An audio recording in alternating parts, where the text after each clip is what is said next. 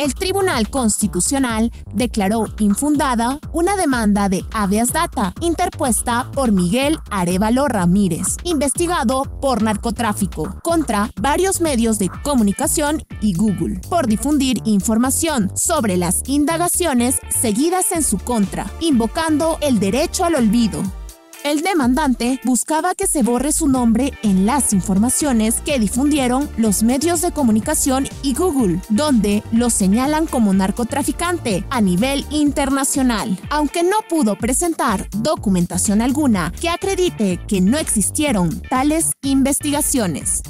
En la sentencia del expediente número 03041-2021-PHD-TC emitida por la Sala Primera del TC, se establece que la información difundida por los medios se basa en datos objetivos y contrastables, constituidos por las investigaciones relacionadas con el narcotráfico y el financiamiento del terrorismo, realizadas por el Ministerio Público, la Policía Nacional y la DEA las cuales incluyen reportes, testigos, fotografías, sindicaciones, entre otros. Precisa además que toda investigación contra una persona en cualquier nivel sobre presuntos vínculos con narcotráfico y el terrorismo goza de la más alta relevancia e interés público y constituye a todas luces un hecho noticioso que debe ser objeto de escrutinio a través del ejercicio del derecho fundamental a la libertad de información.